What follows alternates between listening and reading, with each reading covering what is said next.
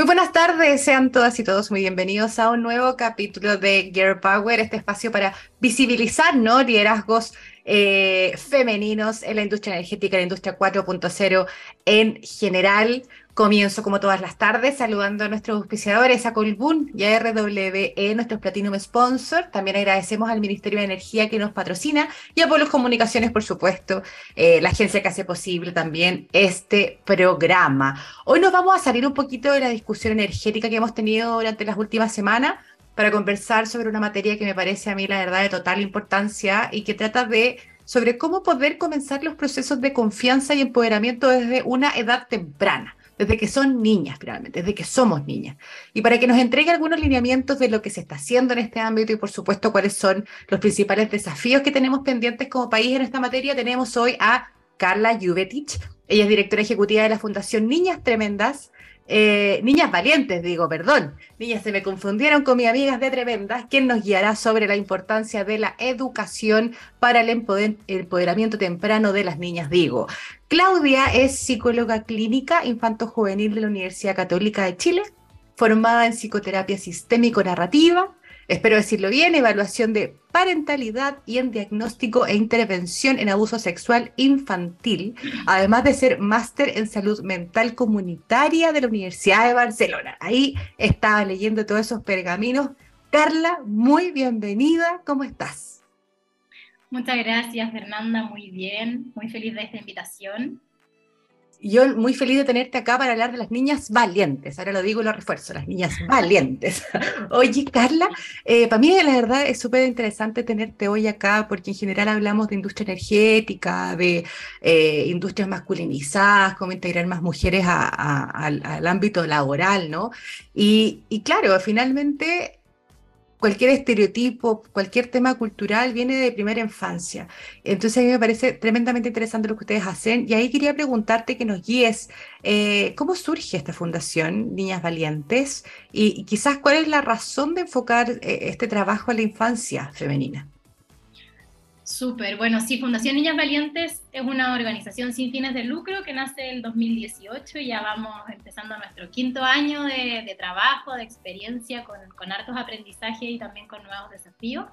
Y la fundación nace bajo la reflexión de que hoy día las desigualdades, las violencias y las brechas de género en la sociedad en general hemos avanzado, están un poquito más visibilizadas, pero nos hemos centrado siempre en abordarlas desde el mundo adulto. Ya que finalmente estas mismas desigualdades, violencias o brechas en el mundo adulto ya están muy, muy agudizadas, ya están de alguna manera instaladas, no, nos impactaron en nuestro desarrollo, probablemente las decisiones que tomamos ya fueron de alguna manera afectadas también por los estereotipos de género. Y de ahí entonces la reflexión respecto a la importancia de poder empezar a trabajar estos temas desde edades mucho, mucho más tempranas como lo es la niñez y la adolescencia. ¿Y por qué? Porque sabemos que alrededor de los 4 o 5 años los estereotipos de género ya se instalaron. Claro, ya, llegamos un poquito tarde, quizás, ¿no? Ya estamos llegando muy, muy tarde si queremos hacernos cargo de esas brechas, en este caso, por ejemplo, de la participación de las mujeres en la industria, eh, ya sea energética, en las tecnologías, finalmente en todas las áreas o rubros que están más masculinizados, estamos llegando muy, muy tarde. Obviamente es importante poder trabajarlo eh, para disminuir estas brechas, potenciar la participación de las mujeres, pero esa diferencia parte desde incluso la confianza que nos tenemos en nosotras mismas respecto a poder desarrollarnos en este rubro.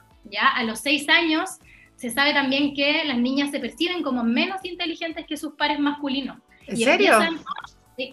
Empiezan, a, restarse de determinados ámbitos eh, que pueden parecer socialmente más complejos, ¿cierto? Como son las ciencias, las matemáticas, y ahí ya se está instalando entonces esa desigualdad. Entonces tenemos que partir ahí, eh, porque si no, probablemente vamos a seguir llegando tarde. Claro, o sea, acá hemos hablado harto como de mujeres en STEM y cómo impulsar a mujeres en STEM. Y si tú me decís que a los seis años ya van quedando atrás porque se sienten menos inteligentes o menos capaces, qué fuerte igual. Qué, bueno entonces esta labor de comenzar temprano. Y tú lo mencionaste eh, de alguna forma que hemos ido avanzando un poquito como sociedad, pero ahí te, quiero hacer la pregunta igual para profundizar un poquito en ese tema. Quizás como, como sociedad chilena, ¿cuánto crees tú que hemos ido avanzando en derribar estos estereotipos de género, eh, ¿consideras que ha habido realmente un cambio social y cultural o seguimos quizás un pasito atrás? Yo creo que sin duda estamos avanzando. Eh, creo que desde el 2018, la, nueva ola feminista también y la movilización social que se gestó, eh, sobre todo desde el plano estudiantil inicialmente, puso sobre la mesa eh, diferentes ya de alguna manera gritos de basta respecto a estas desigualdades y violencias de género y yo creo que sí hemos avanzado en términos de visibilizarlas reconocerlas, pero nos falta un montón em, para avanzar en términos estructurales para poder abordar esta prevención. Y sobre todo desde ahí, o sea, ya no solamente visibilizar las formas de violencia de género que tenemos, sino que cómo prevenimos que estas sucedan y entender también que estas brechas, por ejemplo, de, de la participación de las mujeres en determinados espacios laborales, em, de las diferencias en, en, estos rubros, también son parte de una de las formas de violencia de género, que es la violencia simbólica. Que, que, sí, que no va por otro carril. Finalmente, mm. quizás las violencias son la manifestación más explícita de las desigualdades, porque es lo que vemos en las noticias, ¿cierto? Eh, los femicidios, las agresiones sexuales, digamos, la punta del iceberg, pero bajo este iceberg, en la profundidad que no la vemos tan fácilmente, está la violencia simbólica, que tiene que ver con el impacto de los estereotipos de género y finalmente con todas las normas sociales que nos van diciendo cómo tenemos que ser, cómo nos tenemos que vestir, cómo nos tenemos que comportar. Y esos mensajes están hoy día en todos los espacios de socialización, en la familia, en la educación formal, en los medios de comunicación, en todas partes. Entonces, desde ahí es donde tenemos que empezar a trabajar y es un poco también la propuesta que tenemos nosotras, hacerlo. Eso te iba a preguntar. Ya. Ustedes lo hacen desde la prevención, pero lo hacen a nivel eh, educación, ¿no? Ustedes están vinculados en la parte educativa. ¿Cómo funcionan un poquito? ¿Cómo, cómo se desarrolla la Fundación Niñas Valientes? Súper. Sí, em, tenemos dos líneas de trabajo principales, ¿ya? Por un lado la línea de educación y por otro lado la línea de participación. La línea de educación, que digamos es la, la línea original también del trabajo de la Fundación, tiene que ver con poder avanzar hacia un modelo de educación no sexista, ¿ya? En todos los planos que esto puede significar. Entonces, desde ahí hemos desarrollado un modelo de trabajo que en el fondo contempla diferentes tipos de intervenciones con comunidades educativas, ya con estudiantes, con equipos educativos, docentes, equipos directivos, familias, para poder sensibilizar sobre estos problemas, pero también para generar transformaciones en las comunidades educativas que les permita avanzar hacia una educación que incorpore la equidad de género como un principio y también como un horizonte. Entonces acompañamos a las escuelas en este proceso a través de diferentes actividades. En esa misma línea, creemos que no basta con que una comunidad educativa tenga la voluntad de querer cambiar, sino que necesitamos pensar en políticas públicas. Políticas públicas, eso te iba a decir. No, no, no es por criterios y voluntades, sino que sean directrices oficiales. Exactamente. Entonces, desde ahí, nosotras perdona, hemos propuesto también em, en materia de políticas públicas formas de generar transformaciones en ese plano para acompañar a las escuelas. Perfecto.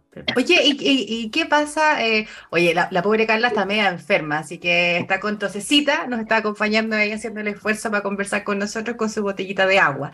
Y yo volviendo la, la voy a seguir bombardeando de preguntas porque tengo que aprovechar tenerla acá. y, y, te pregunto también desde, desde, desde el rol de madre. Eh, ¿Hay alguna, alguna vinculación de, la fundación con los apoderados o algunas líneas directrices que puedan entregar desde los establecimientos educacionales a los padres? Em, y aquí relleno mientras toses para que se te pase un poquito la tos. Pero eh, es súper claro, incluso gente como yo, porque tú que estoy involucrada, que escucho, que participo en charlas, que tengo súper consciente eh, los sesgos de género, eh, los estereotipos, es fácil caer en ello. Em, y, y, es, normal o es común que, igual le compre autitos a mi hijo y no le ande comprando muñecas a mi hijo. Entonces, ¿cómo, cómo se, cómo, ¿cuál es el aporte quizá o, cómo ustedes se vinculan con los padres para poder desde raíz? Porque al final... Eh, esto viene también de casa, ¿no? Generar esta cultura. Así que avísame si se te pasó la tos para poder responder y si no te espero y yo sigo preguntando nomás como, como, como madre. No, ahí viene. Ese es un punto muy, muy importante porque la familia, como te decía, es uno de los principales también espacios de socialización. la educación, sin duda, es uno también de los principales, pero en la familia nos vamos criando y formando desde que nacemos. Entonces, desde ahí hay que entender que mientras no vayamos acompañando eh, la transformación social de, de, estos cambios en las creencias. Entonces, más, tranquila, si aquí estamos eh, en una naturalidad, especialmente en, en fechas de, de, transición de clima, quizás. ¿no? con el visto. Sí. Em, si no generamos esa transformación en las creencias, vamos obviamente a toparnos con nuevos obstáculos, pero ahí sí creemos que la educación es un potencial, es una potencial herramienta transformadora de las creencias en todo sentido. ¿Por qué? Porque probablemente quizás cuando tú te formaste, cuando tú te educaste en las comunidades educativas, se hablaba aún menos de estos temas, ¿cierto? Probablemente cuando yo me formé, se hablaba quizás un poquito más, pero muy poco. Pero si hoy día empezamos a transformar las lógicas de educación, de enseñanza-aprendizaje, empezamos a posicionar estos temas, a visibilizarlos, quienes hoy día también se están formando van a, relacionarse de manera diferente. Y eso también va a impactar en los contextos de crianza y de familia cuando los tengan o también en sus contextos actuales, porque las relaciones de, de, crianza, digamos, y, de enseñanza-aprendizaje en la familia no son unilaterales. Hoy día también hay muchas madres, padres, cuidadores y cuidadoras que nos comentan, como, yo aprendo un montón con mi hija, con mi hijo sobre estos temas, saben mucho más que yo. Entonces, si en la escuela también damos espacio para estas conversaciones, para estas reflexiones, también las familias van a verse beneficiadas, ya sea desde el vínculo con sus propios hijos o hijas, como también con equipos docentes y otros apoderados o apoderadas. O sea, finalmente eh, el tema sube eh, al hogar. Es al revés, uno está acostumbrado como que los padres educan a los niños, pero en este tipo de materias más avanzadas, por llamarlo de alguna forma, donde nosotros fuimos formados distinto, claro, son ellos los que nos van enseñando nosotros. Y no pasa solo en temas de género, cuando hablamos quizás de temas de sostenibilidad, de reciclaje, economía circular, quizás no tienen idea que se llama economía circular, pero lo hacen y lo tienen súper implementado, ¿no? Eh, quería, quería tú lo mencionaste, parte de la labor que ustedes tienen también, además de, hacer programas y acciones concretas en términos de educación, también hay un foco en, impulsar políticas públicas para poder llevar adelante esto con directrices claras, que no sean por voluntades, etcétera. Y ahí que nos cuentes un poquito, tú que estás mm, sin duda más involucrada con, esta materia, eh, ¿qué pasa con, con la mirada país con respecto a la niñez? Y en particular el estimular la equidad de género desde que son más pequeños, como hablábamos, pensando por ejemplo en los estereotipos. ¿Hay normativas, hay programas andando que apunten a aportar a esta materia o, está todavía todo ahí en pañales? Ahí tenemos una deuda enorme como país porque no tenemos una política nacional de educación sexual integral. Y eso es un proyecto de ley que lleva también mucho tiempo conversándose, que en su minuto se rechazó por falta de quórum. Em, entiendo, o sea, no entiendo, sé que en este nuevo gobierno, y nosotras participamos de una, de una mesa técnica, se está pensando en un nuevo proyecto de ley para que sea aprobado. Todo se va. Em, así que por ahí hay esperanza en ese sentido de poder retomar esta conversación, porque finalmente si no hacemos las transformaciones desde la política pública, las comunidades educativas no van a tener ni las orientaciones, ni los recursos, ¿cierto? Ni el respaldo institucional para poder generar esta estas transformaciones que hoy día son súper necesarias. Entonces, hoy día está esta conversación abierta. Durante el 2022 nosotras participamos de esta mesa técnica, aportando también con nuestras reflexiones, con nuestra experiencia, y también participamos de otro espacio súper interesante eh, sobre la actualización de las orientaciones técnicas para la equidad de género en la educación parvularia, ¿ya? que era algo que también es nuevo en ese sentido. Hay algunos márgenes, hay algunos lineamientos, pero ahora estaban trabajando y nos invitaron a participar para poder tener bajadas mucho más concretas para este proceso y que desde la educación parvularia ya lo podamos estar implementando. Entonces creo que se abren nuevos escenarios, se abren nuevas puertas, pero hoy día queda muchísimo por avanzar ahí. Oye, qué, qué, qué interesante lo que comentas.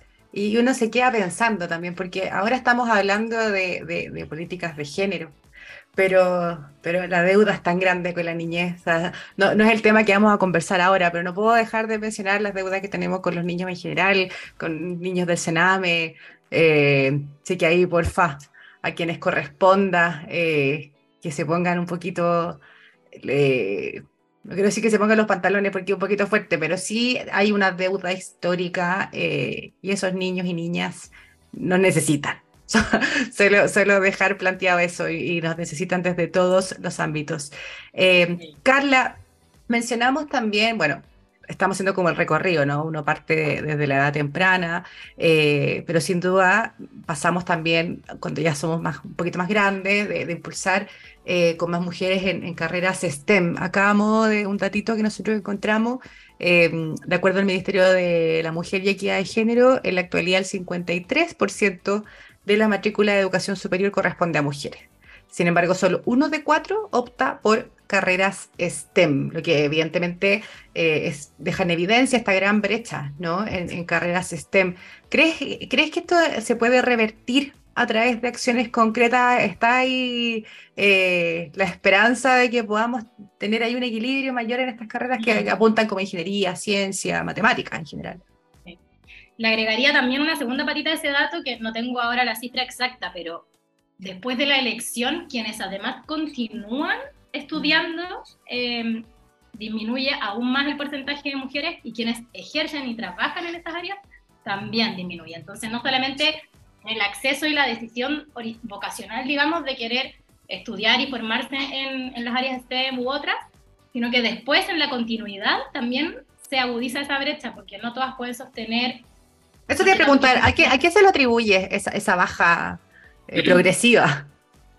Yo creo que hay distintos factores. Hay un estudio interesante ahí eh, para mirar que salió el año pasado, eh, que participó el Ministerio de, Ciencia y Tecnología, si no me equivoco. Eh, y bueno, hay un elemento que tiene que ver en general con la incompatibilidad de la formación profesional y las decisiones de planificación familiar, que sabemos que en general en nuestro país son complejas, no, no es fácil. y en estos rubros que además están muy, muy masculinizados, hay menos políticas de compatibilización por un lado y en general también la misma dinámica de masculinización de estos rubros va generando eh, brechas y, obstáculos en, la permanencia de desarrollarse en, estas áreas. Entonces yo creo que el mismo clima que se va generando quizás tampoco va propiciando la participación de mujeres en esos espacios y de, querer seguir eh, formándose y profundizando también su formación en, los rubros.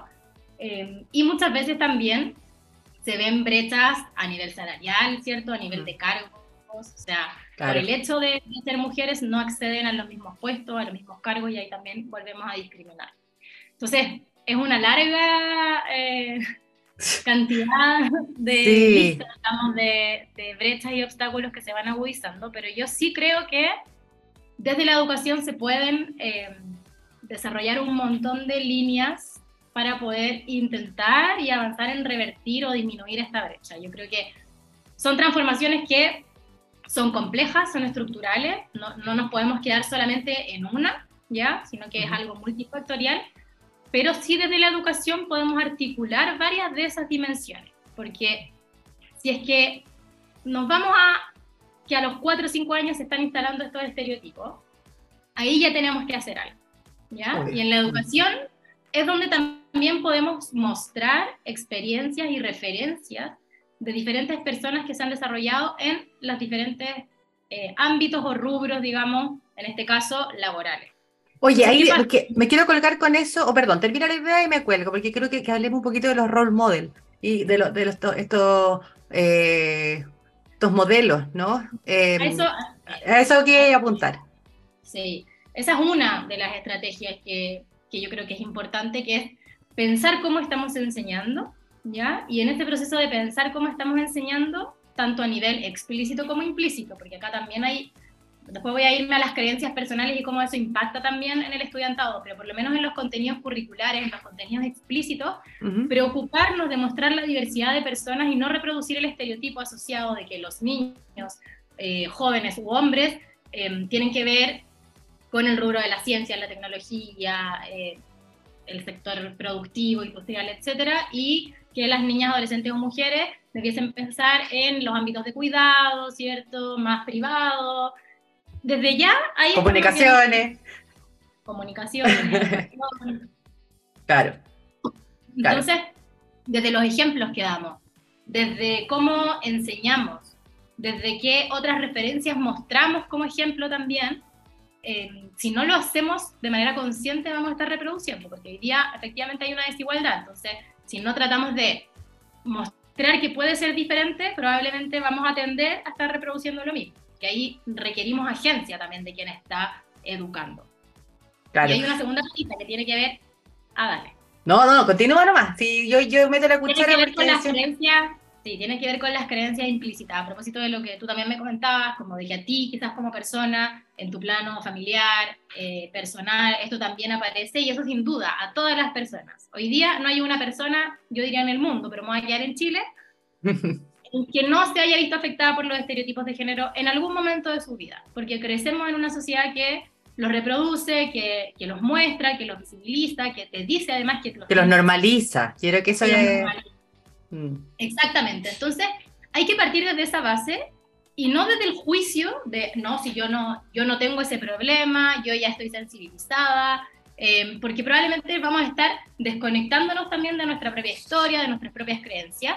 Y de ahí, por lo menos en el trabajo que hacemos nosotras con las comunidades educativas, tratamos mucho de hacer ese ejercicio de poder conectar con nuestra historia, con nuestras experiencias y con nuestras creencias, que muchas veces no las tenemos tan conscientes, para ver dónde estamos reproduciendo también estos estereotipos de género y cómo podemos hacernos cargo de eso en nuestros procesos de enseñanza-aprendizaje con estudiantes.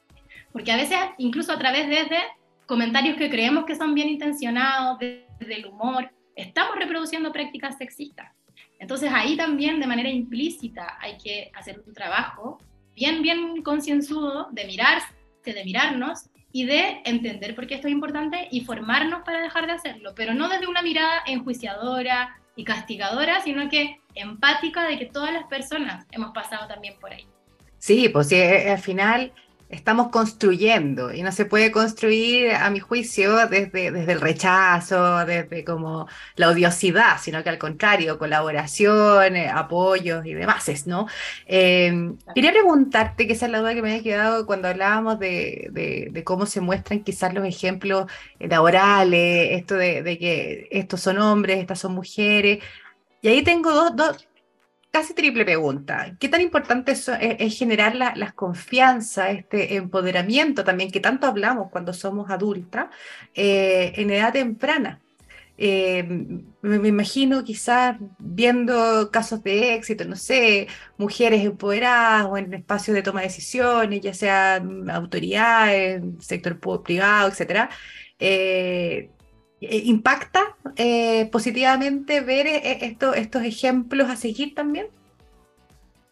Sí, sí, hay varios estudios que dicen que impactan. Em, yo diría que también esa es una nueva, no sé si es nueva, pero es una metodología de trabajo que se ha instalado harto el último tiempo, también desde la lógica de las mentorías, por ejemplo. por ejemplo.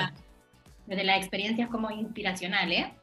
Nosotras en algunas actividades hemos también desarrollado en el fondo líneas desde esa mirada, mostrando también y visibilizando que pueden haber otras experiencias. ¿Por qué? Porque finalmente somos personas relacionales que nos vamos moviendo en un mundo en función de lo que vamos conociendo y nos vamos identificando o no identificando y diferenciando según aquello que nos rodea. Entonces, obviamente, si a mí lo que me rodea es siempre lo mismo, probablemente esa sea mi referencia del mundo y me cueste mucho más tomar distancia, o si no me identifico, el malestar va a ser grande. En ese sentido, vamos a empezar a sentir que no calzamos, que nos sentimos rechazadas en determinado contexto. Eh, muchas situaciones de bullying tienen que ver con eso también, por razón de género, ¿cierto? No cumple con este criterio esta persona, eh, no cumple con esta norma social esperada, entonces algún adjetivo calificativo Em, le voy a poner, ¿cierto? Desde la rareza, etc. Claro. Eh, yo creo que es, importante, em, no es suficiente quedarnos solamente en esa metodología, ¿cierto? Pero creo que sí es importante porque es la manera también más em, cercana de poder como experimentar también o imaginar y fantasear con otras posibilidades. Si finalmente nunca las veo, porque no están, porque no me las muestran, probablemente me va a costar, me va a costar mucho más acceder a esa experiencia, a esa imaginación, a ese deseo de querer eh, ser parte de determinado rubro o de trabajar en determinado contexto Industria, claro. Oye, y, siguiendo un poquito esto de los de de los role model, ¿no? Eh, hablábamos de, de, mujeres quizás que ya han tenido espacios, que se han ganado un espacio que eh, que pueden aportar desde la mirada de la experiencia, mentorías, etcétera.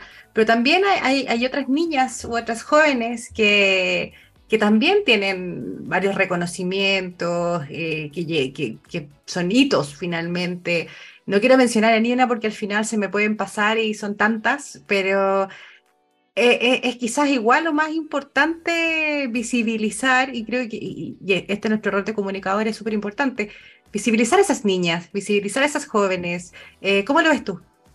Sí, ahí creo que también nos, nos adentramos en un segundo problema que tenemos en nuestra sociedad, que es el adultocentrismo, ¿ya? Que el sexismo y el adultocentrismo son muy, muy amigos. Y se necesitan el uno al otro para, para profundizar sus efectos en nuestra sociedad. Entonces, desde el, autocentrismo, efectivamente también vemos que esas referencias, todos estos ejemplos tienen que ser mujeres adultas o personas adultas cuando en verdad hoy día tenemos niñas, adolescentes y jóvenes siendo, bueno, todas en sí mismas gran aporte en términos de, de, la sociedad, ¿cierto? Por, por, ser parte de esta sociedad, pero también eh, muchos trabajos hechos por niñas, adolescentes y jóvenes que hoy día están buscando instalar agendas, instalar temáticas, que muchas veces ven mermada su participación también eh, por este mismo adultocentrismo y también por brechas de género, ¿ya? O sea, ahí hay una doble... Un, un, mal, doble, un pésimo match. Exactamente, y ese, ese match hoy día efectivamente está empezando a ser mucho más visibilizado Em, porque bueno, y esa es, la segunda línea de trabajo que también tenemos en la Fundación, que es la de participación, que es poder promover espacios de participación protagónica para la niñez y la juventud, entendiendo que son actores sociales relevantes, ¿cierto? No, no son el futuro de nuestro país, sino que son el presente y hoy día tienen mucho que decir sobre todos los temas que nuestra sociedad está hoy día conversando. Entonces también de poder abrir nuevos espacios, promover esa participación y garantizarla también como un derecho. Sí, me, quedo con, con, eso que dices, que no son el futuro, son el presente, y también está súper vinculado a lo que hablábamos hace un ratito, ¿no? Eh, son estas niñas, estos niños los que nos van educando también con varios temas que no, no, hemos quedado atrás, eh, mucho más sociales, mucho más cercanos, mucho más conscientes. Em, nos quedan poquitos minutos, pero quiero saber quizás qué, es lo que se viene para, para, Niñas Valientes este 2023, algo, algo que podamos contar, eh, que podamos invitar para que quienes nos están escuchando, nos estén viendo, que sin duda están más involucradas, involucrados con, con este tipo de materia, quizás quieran, puedan estar al tanto. Sí, súper. Bueno, el 2022 fue un año de, mucho crecimiento para la fundación, ya llegamos a, más de 70 comunidades educativas eh, y esos son números que queremos seguir obviamente aumentando este 2023, así que desde ya dejar invitadas, invitados, invitadas a, a, todas las comunidades educativas que les interese abordar estas temáticas, ya sea con estudiantes, con equipos educativos, con equipos directivos, familias, a que podamos abrir esos espacios, nosotras felices eh, estamos desde ya planificando todo el 2023, que va a tener hartas actividades de intervención eh, en esta línea de trabajo. Estamos consolidando también un modelo de trabajo porque queremos seguir aportando en la incidencia pública y desde ahí también queremos instalar estos temas con mayor profundidad de cara al 2023, a las nuevas contingencias también, políticas y sociales que se van a abrir y ver cómo nosotras desde nuestro quehacer podemos eh, llevar esta voz y esta misma conversación que estamos teniendo nosotras aquí a esos espacios para que podamos avanzar de manera más eficiente y más rápida en estas transformaciones a nivel de política pública.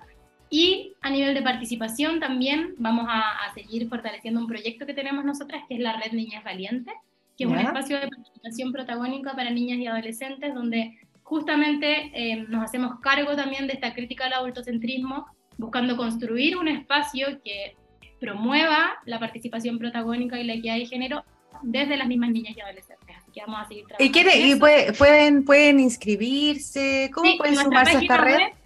en nuestra página web y en nuestro Instagram, ¿ya? Arroba Ninas Valientes en Instagram y en la página web es www.ninasvalientes.org. Está toda la información de los proyectos de las dos líneas eh, y si nos quieren contactar por ahí también lo pueden hacer. Así que se vienen hartas novedades. Vamos a estar lanzando también un par de, de cosas que escribimos por ahí, que son sorpresas, así que se viene con Tuti. Oye, toda la energía, toda la buena onda y que, que les siga yendo también, la verdad, hacen un trabajo que es sumamente importante, la, la, la primera infancia, la temprana, la adolescencia, pucha que marca. Eh, así que si se puede avanzar desde, desde antes, mejor. Carla, un gustazo haber conversado contigo. La verdad que, que es súper interesante lo que ustedes hacen, me gusta mucho. Perdona mis dos. Nada, perdona por decir niñas tremendas.